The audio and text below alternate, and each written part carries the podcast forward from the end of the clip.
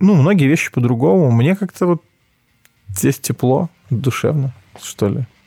Беларусь — страна для жизни. Блин, я это сказал. Черт. Тебе заплатили за эту фразу.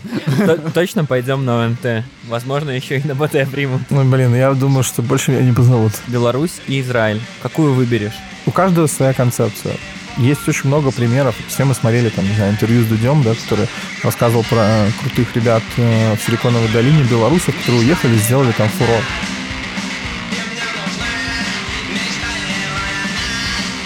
Это подкаст «Подсолка». Подкаст для смелых и инициативных. Всем привет. С вами, как обычно, Саша и Женя и наш э, сегодняшний гость Стас Агинский. Будем начинать. Обычно мы проводим э, интервью в формате большого интервью, то есть мы касаемся всего, всей жизни, типа начиная от детства, заканчивая сегодняшним днем. Можем иногда и на следующие дни перескочить немножко. Я могу рассказать и про завтрашний. Вот, это отлично. Ну и давай, как бы первый вопрос традиционный. Расскажи э, про вот свой путь то есть в детстве, то есть где ты родился, где учился, э, в какой семье рос, вот так вот. У меня классическая семья, которую описывают, э, не знаю, когда рассказывают про семью из Советского Союза. У меня мама учительница, папа инженер, поэтому вот прям, наверное, более традиционного варианта и не придумаешь. Я родился в Минске, учился в школе сначала в 22-й, первый класс. Потом я перевелся в пятую гимназию. Это на тракторном класс. заводе? Да, это она самая. Ой, я там рядом жил, в общем, Да, да, на да, тракторном. да, Хорошая школа, хорошая школа. Да, я учился Да. в ней первый класс, потом я перешел э, во второй класс в пятую гимназию, доучился там до девятого класса и поступил в лицейский класс БНТУ, который по стечению обстоятельств опять был в 22-й школе, когда нам сказали, ну, я сдавал там тестирование какое-то, мне сказали, вот, молодец, ты попал в лицейский, в лицейский класс БНТУ, и теперь ты будешь учиться где? В 22-й школе. Я пришел туда и нашел пацанов, которые меня узнали и сказали, слушай, нам кажется, ты учился с нами э, в первом классе. Они мне принесли фотку какую-то там вот прям из детства и говорят, вот это ты. Я говорю, да ладно. И, ну, реально, вот мы стали общаться через, там, получается, 9 лет после того, как я поучился в первом классе. Поэтому... Никто Как-то не так. может уехать из тракторного и всегда возвращается Да, да, туда-назад. А ты там родился, нет? А, ну, я родился на Долгобродской. Это Мгм. в двух остановках э, трамвайных от тракторного, поэтому все сошлось. Ну вот приятно встречать на подкасте людей, которых ты просто не знаешь так, а может быть когда-то во дворе тоже носился и что-нибудь играл в футбол, либо просто, может быть, Стас. Я помню историю, мне однажды украли деньги на тракторном. Стас, если В что, этот момент Стас шел домой. Я шел в компьютерный клуб Атава. в Да, я знаю. Да, да, да, был там такой на кругу. И вот меня там забрали мои там, 5 рублей, вроде бы 5 тысяч рублей. Можно было 2 часа сидеть. Вообще, каково было жить на тракторном? Я обожаю этот район до сих пор. Я езжу туда к друзьям, у меня там школьные друзья, у меня там знакомых много. Я, кстати, недавно смотрел тоже аудиоподкаст на сайте 34 Magnet, и там у них есть интересные подкасты про различные микрорайоны, да. И вот я прям зашел, увидел тракторный, сразу его послушал. Ну, мне очень нравится тракторный. Я считаю, что если этот район немножко больше привести в порядок, потому что им, если честно, давно, мне кажется, никто не занимался. Он такой немножко с налетом старины, скажем так, Да, чтобы никого да. не обидеть. Мягким- Да, словом, но он крутой, мне он нравится. Ты уже в лицее, ты был на физмате? Ну, БНТУ это нет? был, Да? он не то чтобы физмат, это назывался лицейский класс БНТУ. Мгм. То есть, понятно, наверное, там был упор на физику-математику, но глобально это был там класс при БНТУ, который готовил подступать людей в БНТУ. Но я не поступил в БНТУ. Я не, даже не поступал. Я в итоге, когда доучился до 11 класса, решил, что... А пойду-ка я в нархоз. Не знаю, как это так вышло, но... Тоже потому что на тракторном? Нет? А, да, рядом просто думаю, блин, ездить в БНТУ... У, у- у ребят из тракторного один карьерный путь сначала. Да, да, да, там, ну, хотел фрезеровщик... э, нет, ладно. Слушайте, на самом деле я в 11 классе понял, что я не люблю физику. Ну, она интересная, когда ты учишь ее четвертями. А когда тебе в конце 11 класса говорят, надо вспомнить все, начиная там от э, кинестетики, заканчивая лазерной, оптикой, электрикой и всем-всем-всем, ну, короче, как-то прям меня оно убило. Я решил, что я всегда знал английский, у меня была нормальная математика, я решил, что из того, что у меня есть, наверное, это будет нархоз. Но я не хотел идти там на какую-то специальность а болтология, там, например, маркетинг или реклама. Ну, то есть ты пять лет учишь... Ничего себе не обидел? Не-не-не, я в другом факультете. Я учился в высшей школе туризма. Я, на самом деле, никого не хочу обидеть, но я просто для себя, конкретно для себя решил, что если я пять лет буду учить что-то про рекламу, то через пять лет все, что я учил, ну, вообще будет никому не надо, это просто пять лет выкинутых из жизни. Я попал на факультет, который назывался экономическая кибернетика. И... О, это мой, мой профиль. Да, это... Это факультет менеджмента и Э, Да, факультет менеджмента, кибернетика. экономическая кибернетика. Э, Самая грустная специальность в нархозе, потому что и это единственный факультет, и единственная специальность, где мальчиков больше, чем девочек в нархозе. То есть ни в одной другой группе нету такой пропорции. У нас было из 40 человек, по-моему, 26 парней. Ну, я учился на такой же специальности только в БГУ, на ФПМ, факультете прикладной математики и информатики. У нас была, наверное, единственная специальность, где вообще девочки были. Да, Поэтому у нас это- немножечко другая ситуация. Не, ну это другой вуз. В Да, нархозе да. как раз-таки наоборот. Там на факультете может быть группа, где один мальчик или их нет вообще. А у нас было все кардинально наоборот. Ну, если очень коротко, то это бизнес-методы в экономике. То есть все, что касается аналитики, бизнес-планирования, там базовое какое-то даже программирование у нас было. Ну, то есть такая, скажем так, было интересно. Но есть один большой плюс, возможно, для кого-то факультета менеджмента, потому что там училась Мария Василевич, нами горячо любимая. Кстати, Я не сказать. застал ее. Не застал, М, не да. застал. Жалеешь об этом? И, ну, было бы любопытно встретиться с ней в коридоре, на студвесне посмотреть, как мы бы на канале все вместе, ну, отдыхали там. Ну, говорят, что она тебя хорошо вела на канале. Хорошо вела. Но она там была. Она была. Нельзя да, хорошо да, себя да, вести Она была. и быть на канале возле нархоза. Это же специальное место там. Для наших слушателей канал — это место, которое находится возле кампуса нархоза, и после, где всякий, после всяких мероприятий люди встречаются, пьют, отдыхают и, возможно, даже влюбляются. Да, и один раз, ну, Влюбился. даже, я думаю, не один раз, там чуваки постоянно падают в канал. Это нормальная Ты история. был среди таких людей? Э, Нет, честно, я ни разу не падал в канал, но я всегда им искренне завидовал, потому что они настолько могли расслабиться и вот, ну, Счастливые люди. да, счастливые люди. Хотят ны- нырять в канал, ныряют. Как тебе учеба в БГУ? Честно, она прошла очень легко. Я не знаю, может быть, потому что это была специальность такая, может быть, потому что, не знаю, я особо не напрягался. То есть у меня не было ни одного, наверное, года, чтобы я там что-то не сдал или там какой-то пересдача. То есть я, наверное, даже зачет ни один не пересдавал. Ну, может, один какой-нибудь. То есть э, учеба была прям ровная. Мы там чем только не занимались. И всякие студвесны, и КВН, и все-все-все. Там ребята до сих пор, мои хорошие знакомые по этой, как это, не знаю, не, не специальности, стезе пошли. Они э, уехали в Киев. Я думаю, что многие знают Макса Коновала, который начинал стендап белорусский.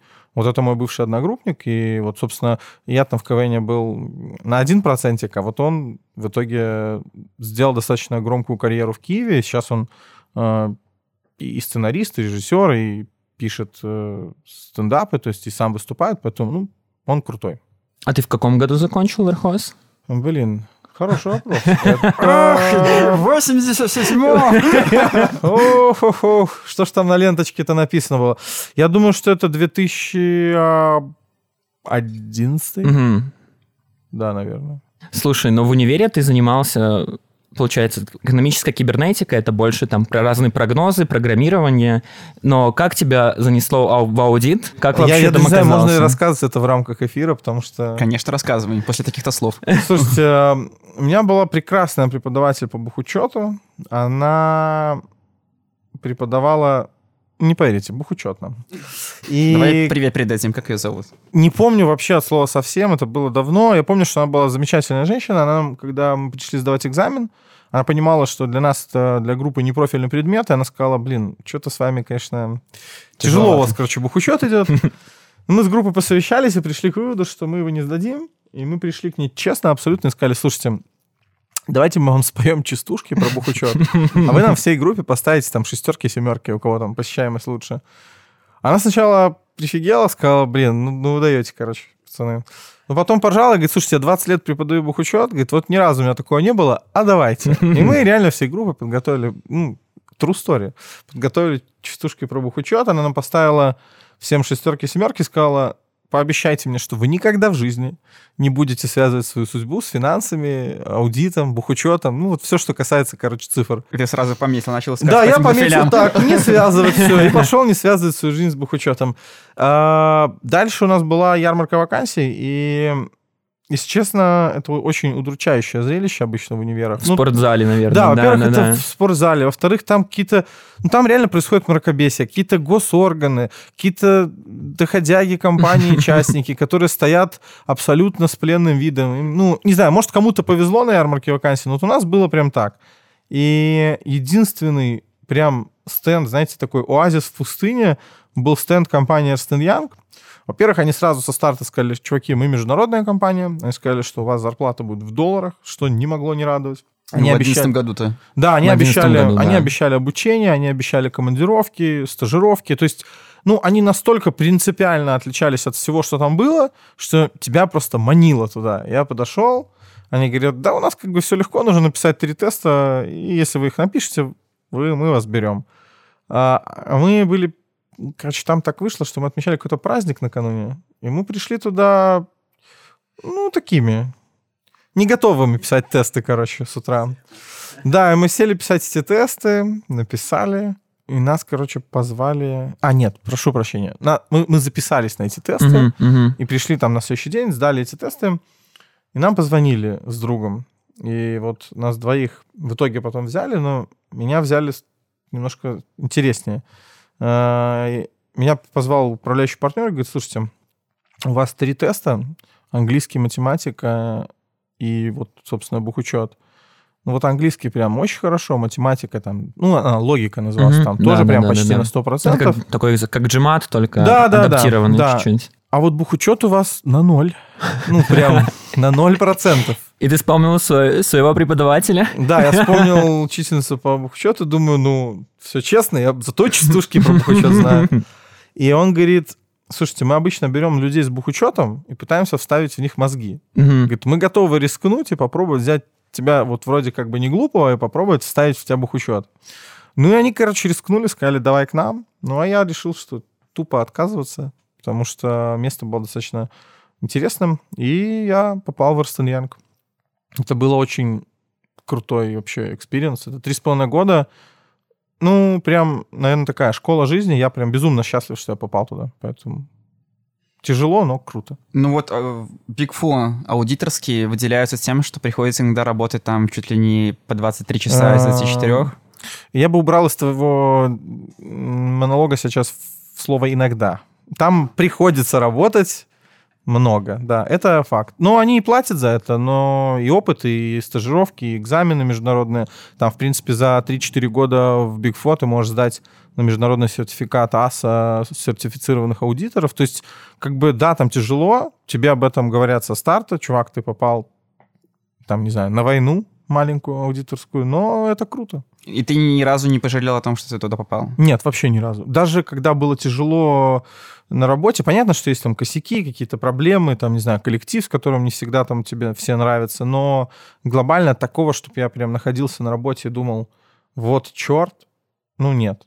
Прям, это был очень интересный experience. Ну, то есть, я не знаю, у меня были инвентаризации крупнейших предприятий в Беларуси, там, э, работа с крупнейшими коммерческими банками, поездки по всей стране, был в Москве в командировке, в Киеве. Ну, то есть, это прям настолько был э, живой период, когда это было прям три года погружения тотального. Поэтому это А у тебя круто. часто были командировки? Потому что я знаю, что там, там Да. хорошая ставка, там X, сколько там, когда Да. ты в командировках, Да. и можно хорошо зарабатывать на этом. А, На самом деле, прям хорошо зарабатывать не получается, потому что когда тебе делают этот X, то ты его все равно тратишь там. Ну, то есть, условно, ты едешь в Москву, у тебя, да, у тебя X э, денег, но жизнь в Москве дороже, и жизнь в Киеве дороже, а еще хочется тусануть, отдохнуть, посмотреть город, сходить в бар, там, с кем-то познакомиться. В итоге, по факту, сказать, что ты приезжаешь из командировки с большими деньгами, нет. Но ты просто проводишь это время, там, не знаю, с душой. Вот я цитирую. «А, В какой-то момент понял, что не успеваю тратить собственную зарплату, поэтому решил уйти. Правда? В чем логика? Почему? Если все так классно, почему решил уйти? Ну, смотрите, тут же вопрос там каких-то внутренних амбиций каждого человека. Мне было тяжело, я этого не исключаю. Там в какой-то момент я для себя задал вопрос, там, вот кем я себя вижу через не знаю, 5 лет. Да, обычно на собеседованиях тебе это задают, а я там в какой-то решил момент сам себе его задать. Я понимал, что меня ждет повышение. В принципе, там я шел к тому, что меня в компании, скорее всего, в конце года повысили. Это означало там x2 ответственности, скорее всего, x2 денег, но там x4 геморроя. И геморроя не в плохом смысле, ну просто это огромная, трудная, тяжелая работа, и ну, я, может, даже, не знаю, струсил, можно и так сказать. Мне вот в какой-то момент показалось, что это там не, не мое развитие событий. То есть мне было, не знаю, где-то, может, психологически сложно. Я, там, не знаю, перестал видеться с друзьями, у меня там, не знаю, из одежды оставались там пиджаки и галстуки. У меня там, у меня банально джинсов в гардеробе не было, потому что зачем мне джинсы, куда мне в них ходить? Ну, то есть есть работа, и как бы ну, зачем мне эта бесполезная одежда? Поэтому, ну, это я сейчас шучу, конечно. Ну, вот лично я для себя э, принял решение, что я хочу уйти, попробовать чего-то в жизни. А на сегодня большинство моих друзей, которые там остались в Янге, они построили отличные карьеры, и это не значит, что мой путь правильно, их нет. Они ну, стали там блистательными финансистами, пошли финансовыми директорами в крупнейшее международное предприятие в Беларуси, стали там, не знаю, управляющими департаментом в банке, и у них прям в жизни все хорошо. И это не значит, что это я там, не знаю, на Янг злился. Я злился там, может, на себя где-то. Ну вот мне захотелось уйти. А вот ты говорил, что ты подумал тогда, кем ты хочешь быть через пять лет, и кем ты тогда хотел быть через пять лет. Честно, я не знал. Я хотел я хотел посмотреть, что я могу. Ну, вот что я смогу сделать там, не знаю, вне Янга. Потому что Янг, на самом деле, он такой, он... Ну, есть определенный регламент, и ты четко знаешь, что ты делаешь. Там э, полета фантазии там особо нет. Это работа другая, она там не должно быть фантазии. То есть это аудит, там все четко по регламенту. Не знаю, может темперамент мой такой, может там, не знаю, амбиции какие-то. Мне хотелось просто сменить сферу деятельности. А ты ушел, получается, в никуда, либо у тебя уже была вакансия? Э, у меня была вакансия, но по-хорошему я уходил в никуда. То есть я увольнялся зная, где я уже буду работать, но я вообще не понимал, что я там буду делать. То есть я пошел в маркетинг, причем очень, скажем так, не связанный вообще никак, не с, ну, короче, вообще, это была школа английского языка, и я занимался ее маркетингом, поэтому это был абсолютно другой вектор направления развития. Слушай, а ответь на такой вопрос, вот как ты думаешь, долгая работа в аудите, да, например, она ли влияет на твое какое-то мироощущение, да, твое, как бы твой образ мысли? И как бы если да, ответь. И второй вопрос сразу же, вот тогда ты ушел оттуда, и как можно уйти из аудита в креатив, как как бы вот эти две души твои внутренние могут жить в одном месте. Чувствовал ли ты, что ты после работы в аудите, вот там в креатив, например, там не дотягиваешь, или было все ок, классно? Да, на самом деле ты все правильно говоришь. Во-первых, э, было действительно сложно уйти из какой-то формализованной сферы, как вот э, аудит, в какую-то менее формализованную а креатив. Первое время было не то, что сложно, я не совсем понимал вообще, что делать, потому что, ну, вот это как бы многие подумают, что это шутка, но действительно там в Янге есть правила даже вот ну, на любой случай жизни. Там есть даже там, не знаю, условно инструкция о том, какой длины у тебя должен быть галстук на встрече. Вот прям если он очень длинный, это не формат, если он очень короткий, тоже не формат, и в принципе там есть инструкция на каждый твой шаг в компании. И когда ты приходишь в сферу, где тебе нужно самому что-то придумывать, это было сложно. А, я адаптировался, я первое время, не знаю, может быть, даже где-то скучал, потому что ты спрашиваешь, как вот э, влияет такая работа на тебя. Ну, на меня она четко повлияла. То есть ты становишься более прагматичным, ты оцениваешь только факты. Там на сегодня меня, наверное, работа в аудите, она приучила к какому-то, ну, такому суперрациональному мышлению. То есть, не знаю, мой руководитель говорил, вот, э, когда мы там только начинали работу в Янге, там, на любое твое действие должен быть документ. Если этого документа нет, значит, либо ты плохо поработал, либо ты вообще что-то сделал не так. То есть там вы сделали, там, не знаю, инвентаризацию, у тебя должна быть бумажка. Вы сделали там какую-то маленькую процедуру, должен быть отчет. Ну, по-английски это называется not documented, not done. То есть вот э, нам это четко вбили в голову, и теперь, в принципе, там даже в какой-то креативной сфере ты все равно ты же не можешь там креативить 24 часа в сутки, у тебя все равно есть какой-то там, не знаю, документооборот, есть какие-то рутинные процессы, и, конечно, мышление и формат мышления, работа с цифрами и с данными, она закаляет. приводит их в порядок. Как оно было в маркетинге? Да, офигенно. Ну, что весело. Это же такой бизнес, где каждый день может отличаться от предыдущего. Поэтому я поработал в маркетинге школы английского языка. Это было сложно, потому что я пришел только... Ну, короче, это был первый шаг, и я там как котенок, знаете, который бросили, сказали, делай. Ну, потом я попал в общепит, и вот это уже было прям совсем интересно, потому что общепит — сфера, которая, ну, кардинально отличается, наверное, от всего, что есть на рынке, потому что, там, не знаю, маркетинг продажи автомобилей, это, наверное, прикольно. Ну, я не работал, но мне там с высоты своего опыта какого-то может показаться, что это интересно, но это достаточно как-то, ну, тоже линейно, что ли. Есть машина, у нее есть там какое-то УТП, там она лучше, чем вот эта машина, у нее есть там, не знаю, цена. И мне кажется, что там реклама, например, автомобилей, это прикольно, но как бы там структурировано тоже как-то. Вот в общепите вообще нет никаких границ. Ты работаешь с человеком, с его желудком, можно вообще вытворять все, что угодно. Ну и с эмоциями. И с эмоциями, да. да. То есть, в конце концов, там покупка бургера — это сто процентов импульсивно, а покупка, не знаю, нового ренджа — это явно человек подумал перед этим, поэтому там уже маркетинг, ну, такой, знаешь, ты, наверное, просто уже добираешь этого покупателя, чтобы он просто там не убежал от тебя. А, это не значит, что продажа машин это плохо. Я просто к тому, что я сравнивал, пытался объяснить, что общепит это прям принципиально другой э, мир. А почему ты так быстро ушел с маркетинга, со школы английского языка? А, не быстро, на самом деле. Я почти полтора года проработал в хаусе, ну, в International House. Слушай, ну, я хотел кое-что там получить, я этого не получил. Я понимал, что там прям тупик для моего развития, ну, потому что все, что я там мог, я сделал.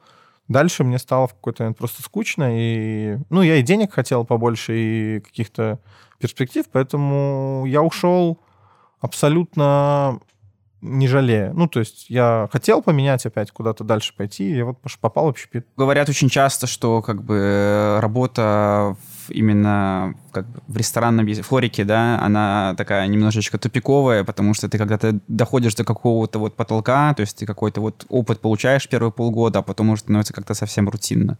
У тебя такого не было? Ну, было именно поэтому я перестал работать первым менеджером в общепите. Ну, то есть, смотри, всегда же есть там амбиции какие-то у каждого. Это не хорошо, не плохо. У кого-то там достаточно понятные амбиции. То есть, например, сегодня есть люди, которые там, не знаю, восьмой год, девятый, работают официантами. Это неплохо. Это значит, что человек эксперт, там, не знаю, в вине, он разбирается в сервисе, он в конце концов там может заниматься там, обучением сервиса. И э, нельзя сказать, что работа в общепите, она там тупиковая. Э, очень много на сегодня крутых квалифицированных кадров в Минске, которые занимаются разными направлениями в общепите, и это же даже не обязательно работать там в одном заведении. Крутые кадры какие-то, например, крутые официанты, крутые э, админы, они могут там работать в одном заведении, консультировать второе, открывать, помогать третье. Вообще эта сфера интересная. Но конкретно у меня там история развивалась по-другому. Я поработал в нескольких заведениях, там одного владельца посмотрел, посравнивал, и в какой-то момент, ну, я действительно тоже уперся в то, что, ну, а что дальше? Вот я там, не знаю, директором был одного заведения, в другом работал э, маркетологом, и я понимал, что я не стану там, не знаю, соучредителем. Все, вот я стал директором, то есть я восполнял какой-то там э, менеджмент операционный из месяца в месяц. Да, это становится рутинным, да, там где-то это может быть не очень весело, но тем не менее там за два года в общепите ну, я прям принципиально по-другому на некоторые вещи стал смотреть. Там тебя это переворачивает несколько раз и ты умеешь адаптироваться вообще к любым ситуациям. А давай вот три урока, которые дает работа в общепите. Ну, первый, самый главный урок — это умение коммуницировать с другими людьми, потому что, в принципе, общепит — это про общение, потому что, если тем более у нас был там английский паб, ирландский паб, и это сфера, в которой ты должен уметь общаться с другими людьми. Причем это подрядчики, заказчики, клиенты, гости, кто угодно. То есть общение. Второй урок, ну, на самом деле, не то чтобы урок, но мне даже где-то было немножко проще, потому что все равно маркетинг и пиар, там, любой креатив, он все равно про цифры. То есть ты там накреативил, что-то придумал, должен быть результат. Вот я для себя там четко понял, что все равно все, что касается сферы креатива, э, многие, наверное, когда идут и говорят, вот я бы хотел там заниматься креативным чем-то, они, наверное, не до конца понимают, что такое креатив. То есть все равно креатив — это жутко, э, жутко, жутко там, не знаю, структурированный бизнес. То есть любой креативный бизнес, агентство, не знаю, ивент-агентство, как бы не было креативно, все равно есть показатели, цифры, бумаги, отчеты. И так как я пришел из аудита, мне было легче как-то объединить вот желание креативить с желанием в итоге получать результат. То есть у нас были четкие отчеты, мы понимали, куда мы движемся, что мы хотим добиться, какое там, не знаю, увеличение процента прибыли мы можем сделать, там, используя вот такие-то инструменты. То есть я четко считал уже деньги не чужие, когда ты считаешь это в аудите, да, а когда ты уже четко считаешь, там, не знаю, экономику проекта. Когда проект меньше, ты лучше разбираешься во всех его процессах. Это был такой, наверное, второй урок, потому что я обычно работал с чем-то более крупным. Э, третий урок. Э, нет ничего невозможного. Не знаю. Мы всегда выходили из абсолютно разных ситуаций, причем из конфликтных ситуаций с гостями, и из каких-то там проблем, когда, там, не знаю, не получалось добиться каких-то результатов. То есть на сегодня, когда в своем проекте мы понимаем, что что-то невозможно, то мы идем спим, просыпаемся, приходим и думаем, ну, как это невозможно. Оно возможно, только надо, там, не знаю, либо потратить больше ресурсов, либо больше времени, там, денег. Короче, все можно решить, любую проблему можно описать там в задаче и сделать.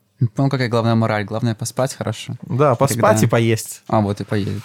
Поэтому... А ты пошел э, вообще в общепит целенаправленно, получается? Абсолютно после... нет. Я просто ходил пить в Клевер как гость. Познакомился там со всей командой. В какой-то момент, когда мы сидели там в баре, очередной раз что-то там обсуждали, они говорят, о, у нас там ищет очередос себе в команду пиарщика. Ты же там что-то вроде в маркетинге, а еще и, и вроде в аудите там. Ну, может, подойдешь, иди сходи. Я пришел, сходил, пообщался с э, учредителем, он был таким вообще на позитиве, мы покурили кальян и решили, что мы друг к другу подходим. Какие там еще были заведения? Получается, Клевер, Royal Oak и что еще? Сначала это был Клевер и бар Бардак, потом добавился Royal Oak, э, потом открылся чайный пьяница, но я уже не успел в нем поработать как э, именно наемный работник, но имел такое очень опосредованное, опосредованное отношение к его открытию еще до того, как он даже назывался чайным пьяницей. Потому что многие не знают, но там на месте чайной пьяницы должен был быть большой итальянский ресторан, но в итоге открылся чайный пьяница. Видишь, сколько пользы приносит потребление алкоголя в барах. Да, как ни странно. Иногда, иногда да. Расскажи, как получился гастрофест, как ты встретил своих партнеров, с которым ты делал этот проект. И делаю. И делаешь. Надеюсь, да. будут делать. Да, да. А, все очень просто. Я познакомился с ними как раз-таки в Клевере. А, у девочек был блог тогда достаточно популярный по местам. Они занимались там всем, что касается развлечений в городе Минске, рассказывали про отдых и так далее, и так далее. А, по долгу своей работы они пришли в Клевер, мы с ними познакомились, как-то это очень легко получилось. И дальше там мы сходили как-то, я их позвал на какой-то, по-моему, это был первый день рождения Бардака. Ну и вот так вот раз-раз где-то мы встретились, еще раз встретились, еще какое-то там день рождения, и в итоге получилось, что, несмотря на какую-то профессиональную деятельность, мы уже стали общаться более близко в плане там каких-то совместных проектов, мы там что-то пытались сделать. Если честно, у нас было, может, три или четыре проекта до Гастрофеста, которые мы пытались реализовать, полная херня. Но... Это был бархопинг, по-моему, один из да, них, да? Это, один из них был бархопинг, еще мы делали интернет-магазин, еще что там дальше я даже не помню. Ну, то есть мы... Бархопинг было очень весело, прям жутко весело, но вообще не приносило денег. То есть мы там веселились, что-то кого-то звали, нам что-то платили, в конце мы считали, получалось... А в чем логика бархопинга получается? Мы брали знакомых людей, они платили за вход, и мы на прикольном таком ретро-автобусе возили их по барам, развлекали, у нас был аниматор, конкурсы, там они выпивали, бежали в следующий бар с всякой движухой и веселухой ну, человек получает более выгодное предложение по алкоголю, потому что, так как мы оптом приводили гостей, мы могли договариваться на скидки в заведениях. То есть, по факту, ты платил нам, э, вместо того, чтобы, там, не знаю, купить условно там на 50 рублей там 4 коктейля с нами ты мог сходить там в 6-7 баров. То есть гостю выгодно, нам выгодно, всем весело, плюс еще какой-то сошалайзинг, люди знакомятся. Ну, это достаточно популярная история в Европе. Мы это не, не могу сказать, что мы взяли и придумали. Но мы просто посмотрели, как это делается в Европе, решили, о, прикольно, у нас этого нету, поэтому, ну вот лет 6 назад мы делали бархопинг. Я думаю, что одними из первых, наверное, в стране. Я думаю, что кто-то может... А, да, я был даже после этого на каком-то из бархопингов. Кто-то их до сих пор проводит в Минске, и, в принципе, достаточно успешно. Но вот для нас это тогда был вообще не бизнес, потому что мы очень тратили много энергии, но там прям заработок, он был смешной. А в чем была ключевая проблема? То есть то ли не было аудитории побогаче, то ли просто не было количества людей стольких. Смотри, и не было людей, и не было побогаче, и не было подходящих условий. Ну смотри, вот 6 лет назад, да, можешь представить себе, как выглядел ресторан там Минск. Он был там прям меньше, людей было меньше, цены были другие, покупательская способность была другая. Если честно, там вот за пять лет мы очень сильно сделали там шаг вперед с точки зрения там количества открывшихся заведений, сервиса, уровня заведения. То есть сейчас, наверное, просто это более благоприятное время. Наверное, сейчас э, люди, которые это делают, ну, наверное, они зарабатывают или, не знаю, зарабатывают столько, сколько им хочется, чтобы не переставать это делать. Мы перестали тогда.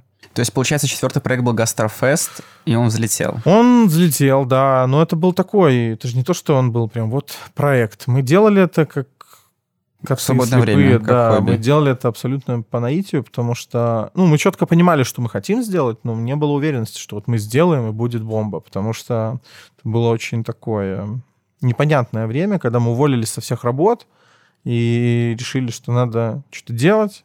И первый проект мы делали прям 4 месяца. То есть сейчас за 3 недели мы спокойно можем подготовить крупный фестиваль в любом городе.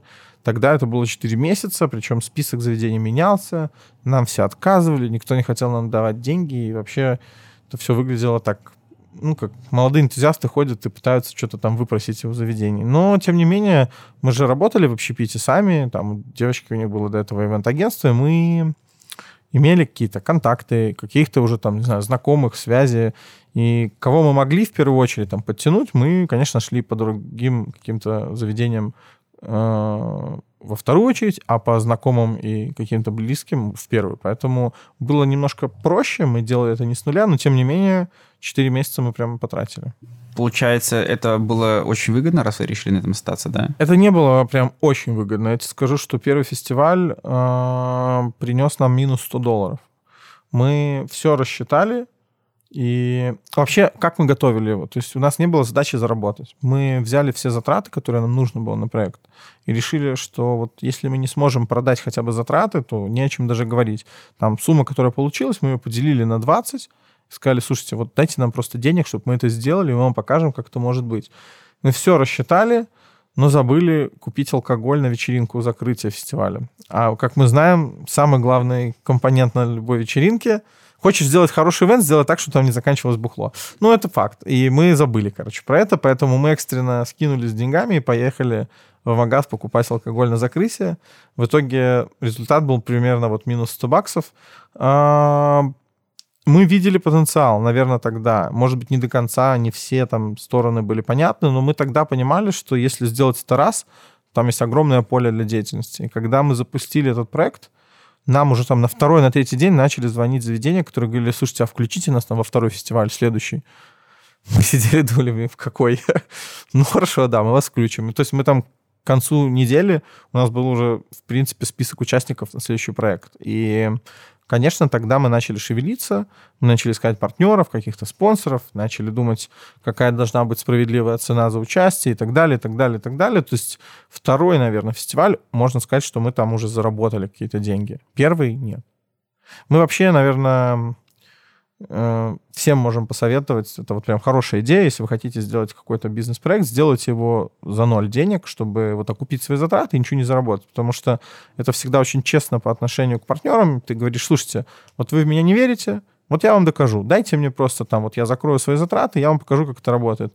И тогда и партнеры как-то честнее на тебя смотрят, и заведениями было, на самом деле, во второй раз гораздо проще договариваться. Понятно, что есть там свои нюансы, но тем не менее. Слушай, как запичить свою идею перед партнерами? Какие главные правила? А нет никаких правил, нужно в нее верить. Вот когда не веришь, оно не работает. Веришь, работает. И честно, понятно, что есть еще, не знаю, наверное, темперамент и там, не знаю, умение говорить. Э, я этому не научу за вот как-то фразу, да, какую-то. Скажи, как надо. Ну, это невозможно сказать. Если у тебя просто есть подвешенный язык, и ты более-менее там можешь говорить, то не надо никаких правил и книжек, и там, не знаю, э, уловок. То есть вот ты веришь в эту проект, не знаю, идею, проект, все, все что угодно, ты ее сам продашь. Ты сам будешь лучше других знать, как ее продавать, что говорить. У нас даже не было таких проблем. Мы настолько там вот слепо верили в то, что мы делаем, что нам не нужно было ее продавать. Она как-то сама бежала вперед. Проект «Песочница». Как он случился? Почему он находится именно там? И будет ли он там находиться? А, он случился спонтанно, но не менее интересно. Мы делали фестиваль Гастрофест Food, и когда мы его делали в первый раз, к нам обратилось на тот момент пять футраков, и это были практически все фудтраки в городе, которые сказали, слушайте, ну такая крутая идея, там, гастрофест стритфуд, но вы ее делаете только в ресторанах. Ну как же ж так? Вот мы там самые крутые представители вообще стритфуда, вот самые трушные, а у нас вы обходите стороной. Мы решили, что ну да, наверное, непорядок. И мы им сняли территорию корпуса 8, культурное пространство. Там она прям малюсенькая, там такой дворик уютный. И мы ее сняли в аренду и поставили там эти пять футраков, сказали, вот фестиваль идет э, в ресторанах, и тем, кто не хочет идти в ресторан летом, вот, пожалуйста, площадка, приходи, там, кушай, пей, отдыхай, музыка, свежий воздух. И это был такой фурор, ну, то есть там была очередь всегда. И очередь была... Понятно, что это был, там, не знаю, первый раз, и мы там угадали со временем, с местом и так далее, и так далее. Э, но, тем не менее, это было так уютно, что мы как-то эту идею запомнили и пошли с ней жить. Не было там мечты, вот, мы сейчас пойдем и сделаем сразу такое, потому что у нас была куча других задач там по фестивалю. Мы тогда осваивали, осваивали регионы, и казалось, что... Ну, короче, у нас было куча других дел, было не до этого дворика. А наш знакомый строил на горизонте гастродвор, который текущий вот сейчас пространство гастродвор. И когда они его строили, он нам позвонил и говорит, слушайте, мы тут выходим просто покурить во двор. Тут такая локация крутая. Приезжайте на нее, посмотрите. И мы приехали, это был май месяц, это было 2 мая, по-моему, или что-то такое. Ну, прям начало мая или конец...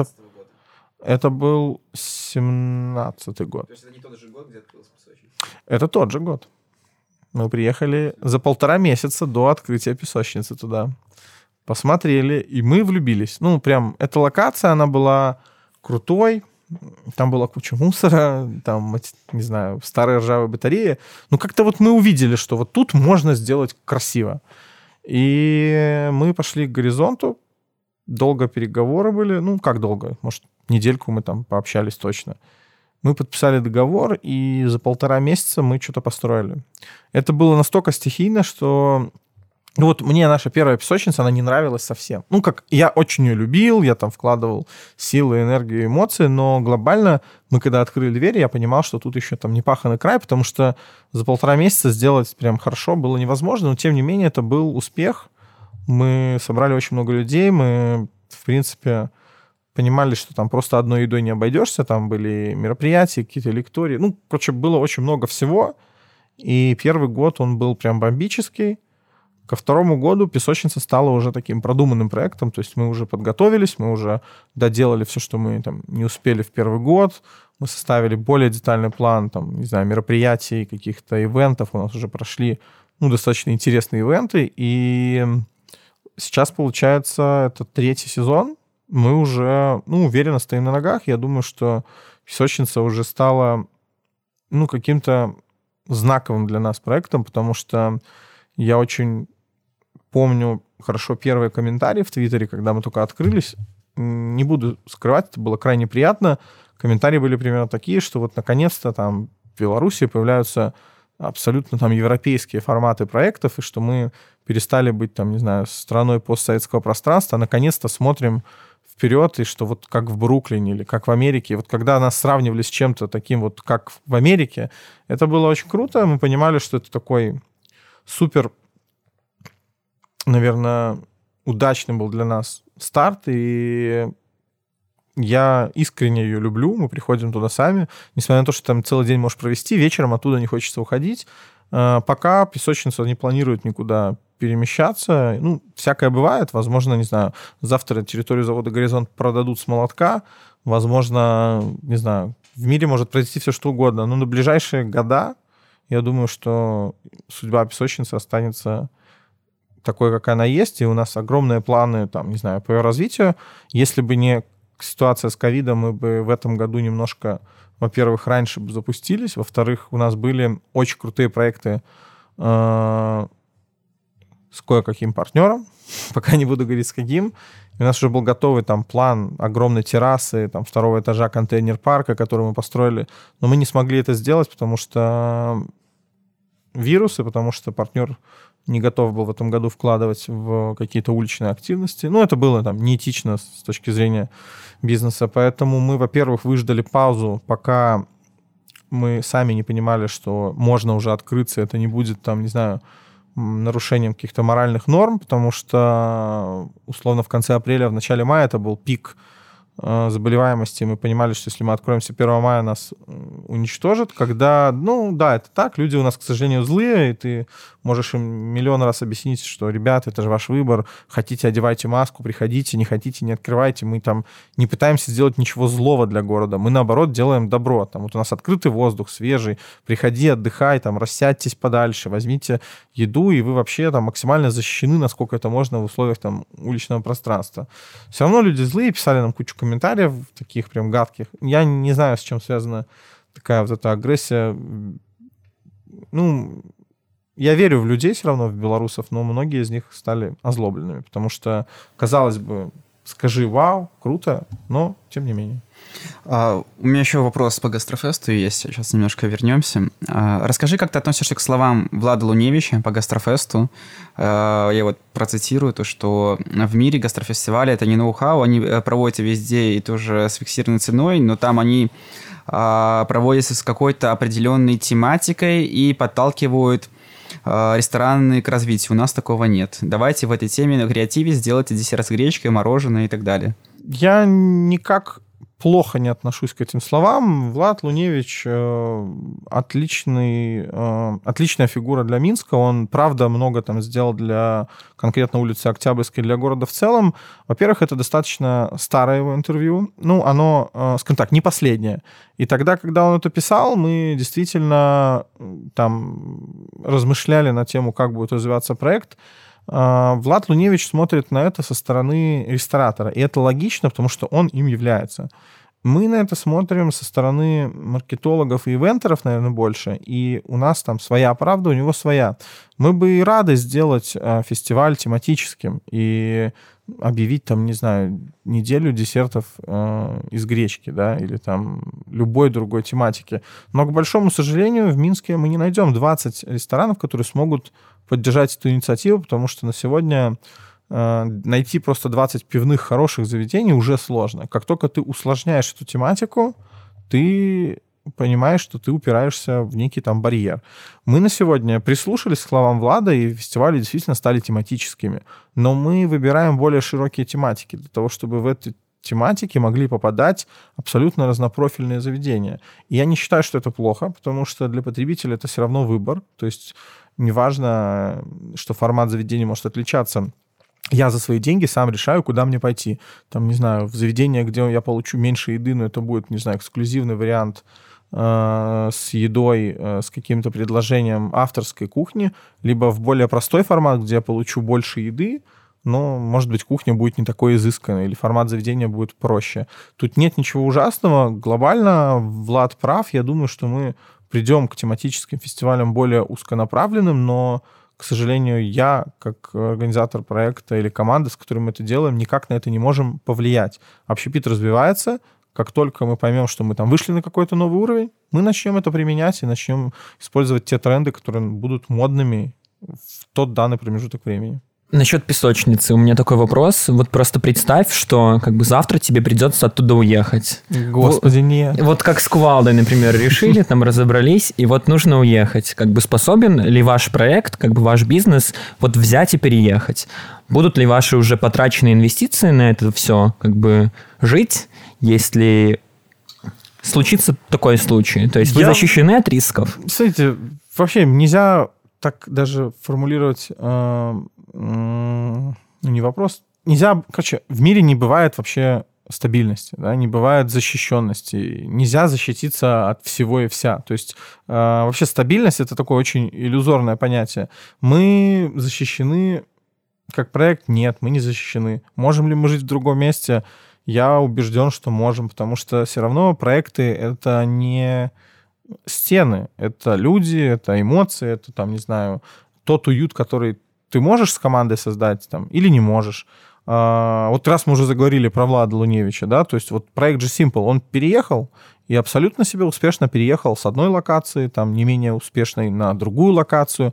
И сказать, что проект может существовать только в рамках стен там, завода «Горизонт», нам там нравится, но если я сейчас скажу, что проект может существовать только там, значит, я ставлю жирный крест на своих вложениях эмоциональных в этот проект. Значит, не я его создал, а мне так повезло, что вот мы его сделали там.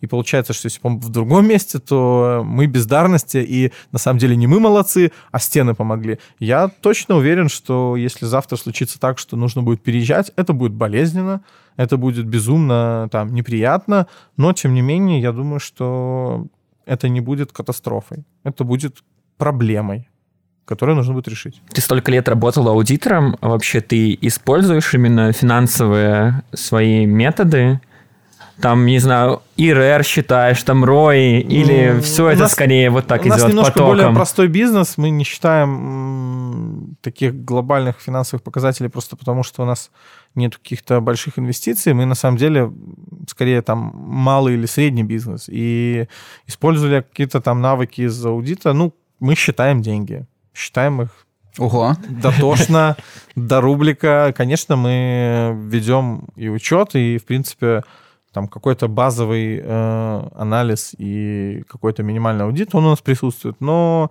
понятное дело, что это не тот уровень, и, наверное, в принципе, вооружившись калькулятором и таблицей в Excel, можно все это сделать, не применяя никаких глубинных финансовых систем. Про открытие. Вот, я хочу быть чуть-чуть тоже отойти назад и побыть адвокатом дьявола. И, в общем, я супер ок, чтобы заведения открывались, даже там во время пандемии.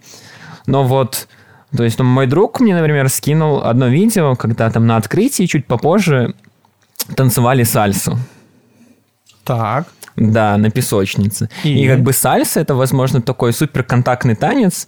И относительно. И какие-то границы социального да, дистанцирования явно нарушаются. Они, понятно, они и так нарушаются, но именно... Вопрос, какого черта вы там делаете в своей песочнице? Нет, вопрос, какого черта было сальса, например? Смотри, я вообще считаю тему вируса и ковида очень ну, провокационной. Не плохой, не хорошей, она просто провокационная по своей, там, не знаю, сути и манере. Я прекрасно понимаю, что люди болеют. Я прекрасно понимаю, что там врачи на сегодня испытывают трудности. Но на сегодня даже там мировое сообщество или ВОЗ, он не может там, с точностью убеждать, какие методы борьбы с вирусом были эффективными, какие нет. Понятно, там дистанцирование вроде эффективно. Даже по маскам на сегодня там, ну, скажем так, вроде есть глобальная позиция, стоит ли их носить, вроде как стоит, но вот четкого ответа, что да, это 100% эффективно, насколько я там могу понимать, его нет убеждения. И тут же это вопрос ну, каждого, да, то есть э, мы открылись с сальсой в тот период, когда люди уже на тот момент просидели практически там 3-4 недели дома. Э, я не знаю, что хуже. Э, сойти с ума в закрытом пространстве на карантине или потанцевать э, сальсу на открытом воздухе. Потому что, во-первых, скорее всего, туда приходят люди, которые там пара, или они там вместе живут, или они там тренировались до этого вместе, поэтому они, скорее всего, знают бэкграунд друг друга и четко понимают, там, надо ли им это или нет. Поэтому, ну, может быть, это прозвучит ужасно, но у меня нету мук совести о том, что мы открылись и дали возможность людям потанцевать на улице. Э, у нас огромное количество людей приходит в масках даже сейчас кто хочет. Кто не хочет, не приходит. Кто хочет, приходит, но без маски, тоже, пожалуйста. Мы же не можем там быть судьей, да, говорить, вот вы это не делаете, а это делаете. Понятно, ты скажешь, а если бы вы не открылись, так они бы и не пришли.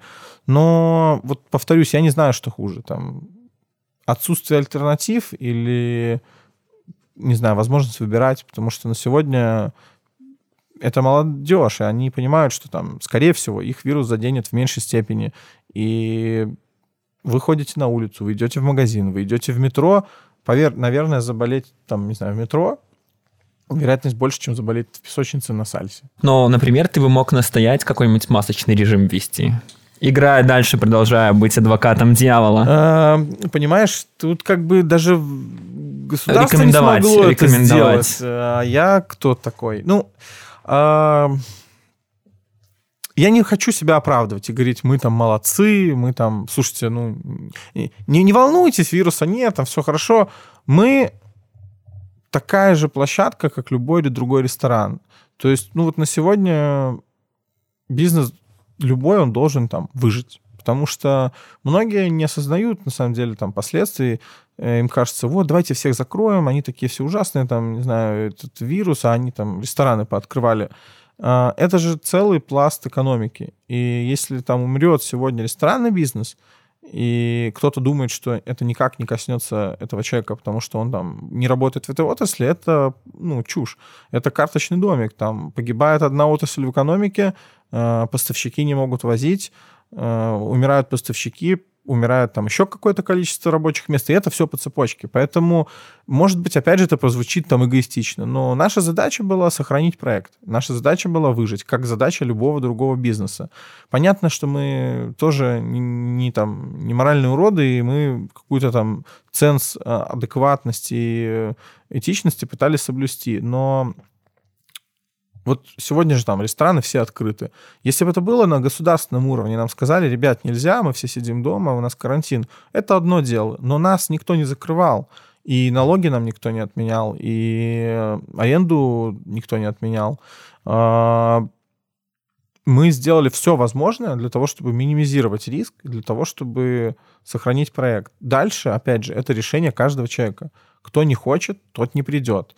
А На сегодня даже тяжелый, в пиковый какой-то там период э, пандемии все равно были люди, которые ходили в ресторан. Потому что на самом деле парадокс в том, что в ресторане было безопаснее всего. Там никого не было. Это вообще, ну, это такой э, уникальный момент, когда все кричали там, давайте забудем про общепит, как там, не знаю, общепит был красной тряпкой для всех. Вот у нас работает общепит. Чего вы к нему прицепились? Он самый был безопасный на время пандемии. Ты заходишь в ресторан, и там никого. Там один бармен в маске, и все. И, ну, понятно, что мы шутим, и что, наверное, сейчас кто-то слушает нас и подумает, вот, изверги шутят на такую тему. А мы не хотим шутить на тему коронавируса. Мы прекрасно понимаем, насколько это серьезно, но на сегодня э, Европа уже четко осознала, что последствия экономические, ресурсные, там, последствия для людей, которые не переболели, они гораздо катастрофичнее, чем процент умерших даже, процент, там, не знаю, заболевших. Да, люди умирают, это очень плохо. Надо сделать все, чтобы никто там не умер. Но мы вернемся все равно к обычной жизни, и надо будет сделать так, чтобы, не знаю, наши сотрудники сохранили рабочие места. Они, в конце концов, кушают и кормят там кого-то еще. И вот я не знаю, что лучше. Потанцевать э, сальсу или сделать так, чтобы, там, не знаю, 10 человек в команде остались без зарплаты. Ну, не, ну все понятно, все понятно. Как говорил наш предыдущий гость, Кирилл Борохов из Бреста, он там публично и с нами размышлял, поставил такой вопрос, а что лучше, как бы физическая смерть, либо экономическая смерть? И просто размышлял, что экономическая смерть часто может быть стать причиной физической Болезненнее, смерти да. для других. Огромное количество людей, Да. там, не знаю, просто суициднулись, потому что там бизнес всей их жизни он взял и лопнул, они остались в долгах. Потому что кто-то решил, что нужно всех посадить на карантин. Хотя на сегодня э, уже многие обсуждают, что с точки зрения там пользы какой-то, карантин был, ну, такой радикальной меры. Это как из пушки по воробьям. То есть, да, он принес какие-то результаты, но сегодня никто не может сказать, что вот точно надо было делать именно так. Поэтому... То есть ты поддерживаешь меры, которые в Беларуси приняты с большого? А, С одного провокационного вопроса на второй. А ты что думал? Мы все мы тебя предупреждали. Я могу сказать так. Я могу сказать, что на сегодня политика, которая была выбрана с точки зрения там, коронавируса в Беларуси, она точно спорная. Но на сегодня она приковала внимание всей Европы к Беларуси. И по факту э, нам все говорили, ну, кто-то скажет, что я дилетант, не знаю, там, глупый или еще что-то. Нам все говорили, ребята, не ведете карантин, у вас, как в Италии, будут, там, не знаю, горы трупов и катафалки ездить. Ну вот я не вижу гор трупов. Да, люди умирают, и это факт. Скорее всего, что даже та цифра, которую нам озвучивают по телевизору или там официальные СМИ, она явно занижена. Ну, наверное, это так, я тоже в это верю. Но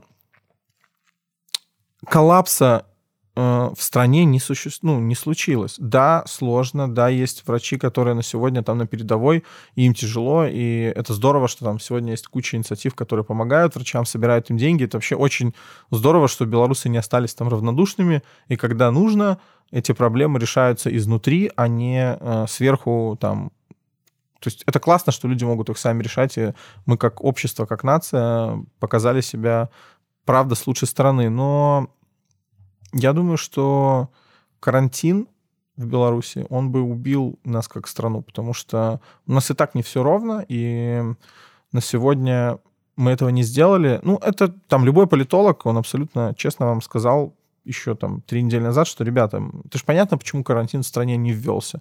Потому что на сегодня страна не может себе этого позволить просто экономически. Ну, к сожалению, у нас такая ситуация, и мы не можем себе этого позволить. Рассуждать, хорошо это или плохо, какая разница, если по-другому быть не могло.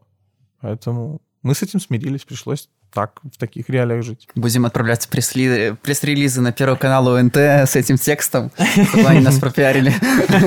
Да уж. Я знаю, что ты когда-то планировал сделать у нас э, эко-маркет. Э, у тебя была такая идея проекта, и это было, по-моему, достаточно давно уже, где-то читал про это. Это была же не совсем моя идея. Это мы дружим с Женей Орловой, которая делала эко-фестиваль Пастернак и делает.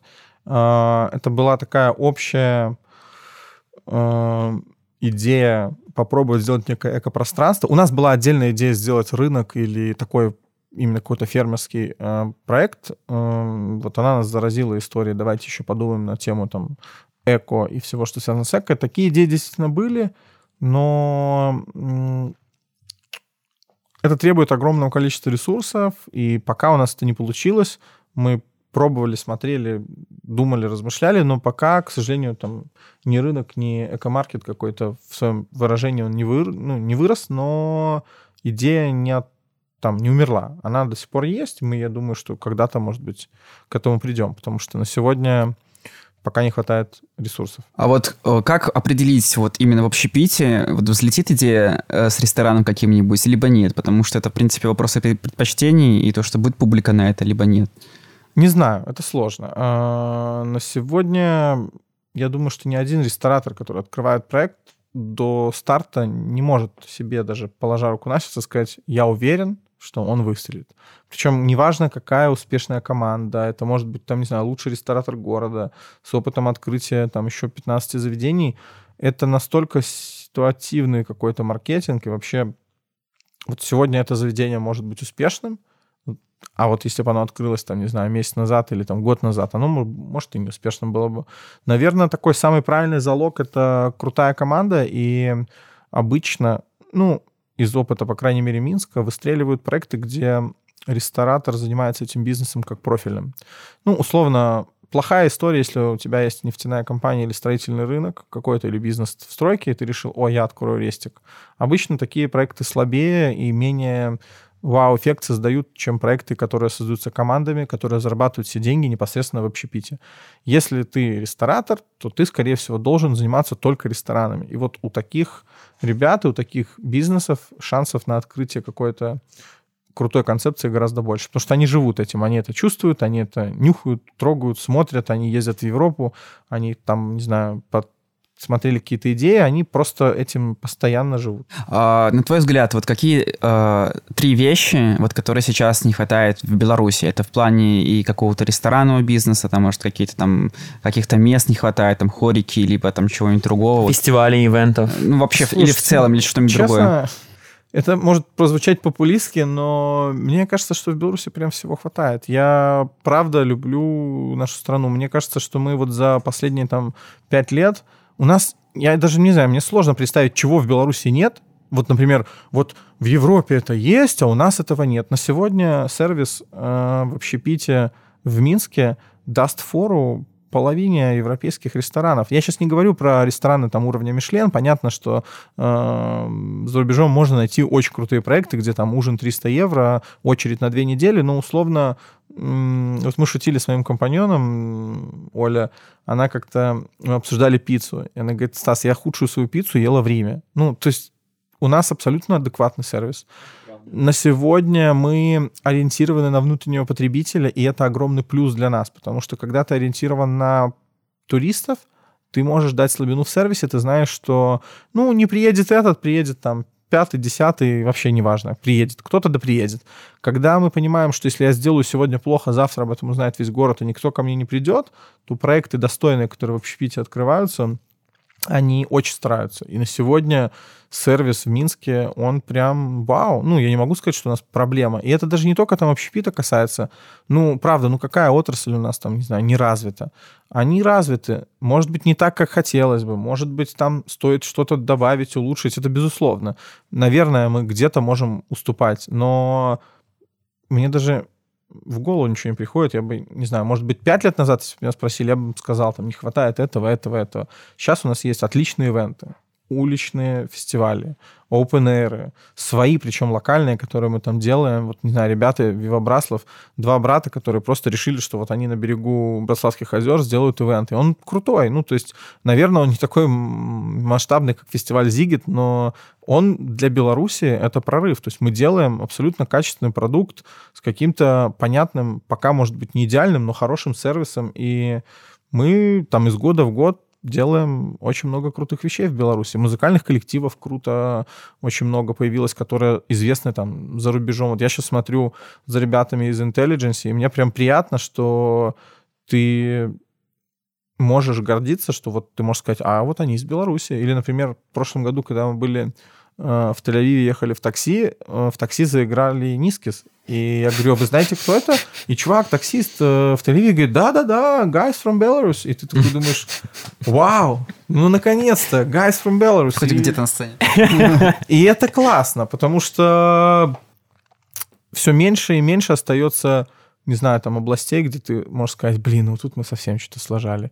Понятно, что в Беларуси там есть проблемы, но надо их решать. А ты думал что-нибудь делать в регионах либо в других странах?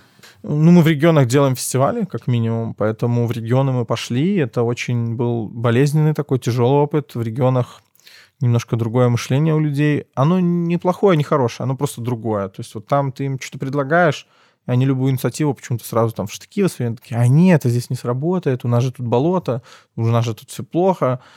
Но, тем не менее, там фестивали прошли во всех региональных городах, они везде прошли не везде прошли одинаково успешно, но тем не менее они прошли хорошо. Поэтому регионы точно да. И я уверен, что вообще потенциал Беларуси, он в региональных э, секторах и областях, потому что с Минском как-то уже все давно поработали, уже все понимают, что здесь делать, а на сегодня бизнес в регионах, он недооценен. То есть у нас и поставщики, например, продуктов не всегда доезжают в региональные города, и фестивали, какие-то, не знаю, активации. Но я думаю, что в ближайшем будущем бизнес развернется в сторону регионов. А другие страны? Другие страны пока нет, э, хотя тоже не факт. Смотрите, мы подготовили франшизу фестиваля, мы ее, по крайней мере, купили, упаковали. Мы думали о том, чтобы продать, не знаю, там, франшизу в Россию хотя бы, потому что там были обращения из, по-моему, Питера, из Калининграда, еще откуда-то. Ну, короче, были прям обращения, которые люди писали нам, ребята, где франшиза. Мы ее сделали, но, к сожалению, мы ее сделали прямо накануне пандемии с вирусом, и сейчас мы не то что не думаем об этом, мы ее просто положили в ящик и даже не возвращаемся пока к этому вопросу. Возможно, ну, почему нет? Может быть, через год мы скажем, ребята, давайте продавать франшизу, там, не знаю, за пределами страны. Пока на ближайший год это в, в планах, может быть, и есть, но как там 15 пункт, поэтому... Окей. А, теперь к еврейским вопросам. Ну, наконец-то. Я придумал подводочку классную. Давай. Для начала. Две сестры, две IT-страны, Беларусь и Израиль. Какую выберешь? Сейчас все скажут, что я отвечаю неискренне. Я выберу Беларусь. Я мог уехать в Израиль жить, и есть куча программ, и есть куча вариантов. У меня там брат живет, но я по-прежнему здесь. Причем, когда я принимал это решение, у меня не было бизнеса, у меня не было там каких-то отягощающих факторов не уезжать. Но, блин, опять же, тут у каждого своя концепция. Есть очень много примеров. Все мы смотрели, там, не знаю, интервью с Дудем, да, который рассказывал про крутых ребят э, в Силиконовой долине, белорусов, которые уехали, сделали там фурор. Э, наверное, человек родился и мечтал об этом. Там, не знаю, это была его там какая-то голубая мечта. Я никогда об этом не мечтал, прям вот взять и уехать. Э, когда у меня возможность такая появилась, я посмотрел конкретно, если мы говорим про Израиль. Израиль фантастическая страна. Ну, там прям вот ты приезжаешь, и душа радуется. Но жить там нелегко. Там есть абсолютно свои другие проблемы. Причем там арабо-израильский конфликт это даже не проблема номер один. Ну, абсолютно. То есть там люди настолько привыкли с этим жить, что если ты у них спросишь, там, например, почему вы уехали из Израиля, или, например, почему вы не едете туда, не все скажут сразу, потому что там стреляют. Это прям проблема номер три, может, четыре для кого-то. Это другой менталитет. Это страна, в которой ну, многие вещи по-другому. Мне как-то вот здесь тепло, душевно, что ли. Беларусь страна для жизни. Блин, я это сказал. Черт. Сколько тебе заплатили за эту фразу? Точно пойдем на ОНТ. Возможно, еще и на БТ примут. Ну, блин, я думаю, что больше меня не позовут. Никуда. Источники доложили, что у Стаса есть еврейские корни, а, и по этой теме еще один вопрос у меня. А, еврейский народ, что это для тебя? Ну, это я. Ну, я еврей, так вышло. То есть ты себя считаешь именно евреем, а не белорусом? Ну, смотри, как, как ты бы, это определяешь, я расскажи. Бы, может, и считал бы по-другому. У меня в свидетельстве на рождение написано, что я еврей. Я родился в семье, где мама, папа еврей. Я родился в семье, где у меня брат тоже еврей, который уехал жить в Израиль. Я не религиозный, я не соблюдаю там, наверное, даже 10% того, что, наверное, соблюдают там люди, живущие в Иерусалиме, в Израиле, в Тель-Авиве, неважно. Но ты же не можешь сказать там, я белорус или я там русский. Это же не так, что я живу здесь, поэтому я белорус. Я белорусский еврей. Ну, я люблю Беларусь, мне здесь комфортно, но такие же теплые чувства я испытываю, там, не знаю, к евреям, к Израилю. Я был там неоднократно, мне кажется, что эти понятия нельзя прям взять и разделить. Вот что ты испытываешь к Израилю или что ты там испытываешь по отношению к еврейству. Ну, я еврей, я живу этим, мне интересна история этого народа, я э, многое в свое время сделал там для общины еврейской в Минске, я по-прежнему вожу группы на Таглит. Э, кто не знает, это такая десятидневная поездка для тех, у кого есть корм. Минутка рекламы. Если у вас есть сирийские корни, то вы можете бесплатно съездить на Таглит на 10 дней, посмотреть страну. То есть э, специальные меценаты и правительство Израиля дает всем возможность просто посмотреть, что такое Израиль. Потому что они считают вас частью э, общины, диаспоры. Точнее, наоборот, диаспора — это те, кто живут за пределами. Поэтому это моя жизнь, я с этим живу, мне все устраивает. Ну вот есть два подхода. Первый подход это то, что национальность это понятие социокультурное, то есть это то общество, где ты живешь, к тому, к которому ты привык и вот которое тебя окружает. А второй подход это то, что у тебя по происхождению, то есть если у тебя там э, родители были евреи, э, про, э, дедушки, бабушки были евреи, то непосредственно значит ты тоже еврей и вот так вот. По-твоему, где истина? Истина где-то рядом. Как говорил всеми известный а, во всем, во всеизвестном сериале Малдер, да. А, смотрите, ну, будем разбираться. Если вопрос тяжелый. Э, социокультурное — это круто, но, к сожалению, наши социокультурные как-то корни, они... Ну, если бы меня в детстве здесь не обзывали, не обзывали жидом, может быть, я бы и любил бы эту страну еще сильнее. Это сейчас чувств... говорит э, светловолосый да, да, парень. я вообще не похож на еврея, но как бы, наверное, если меня в детстве там не обзывали, я бы, наверное, чувствовал себя больше белорусом. Но мы живем в таком обществе, где ну, людям хочется, не знаю, к евреям относиться по-особенному. Неплохо, не хорошо, по-особенному. И ты с детства рожден с мыслью, что ты не белорус. Не потому, что я националист, я смотрю на белорусов с презрением. Вот, вот они белорусы, а я еврей.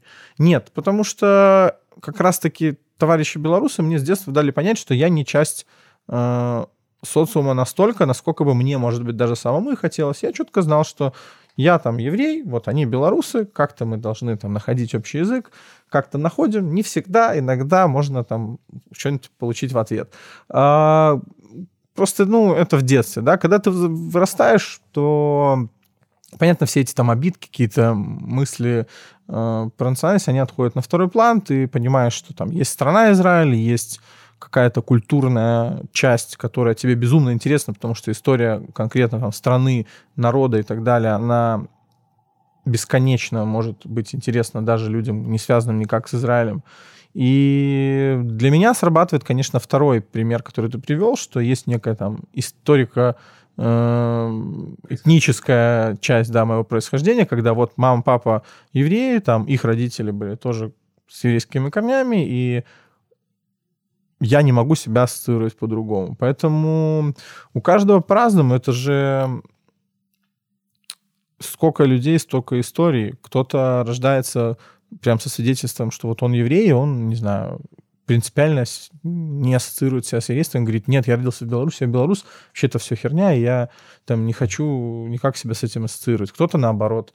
Э, у меня вот дедушка, вот он был евреем, чистокровным. Он прошел всю войну. Причем это было такое непростое время.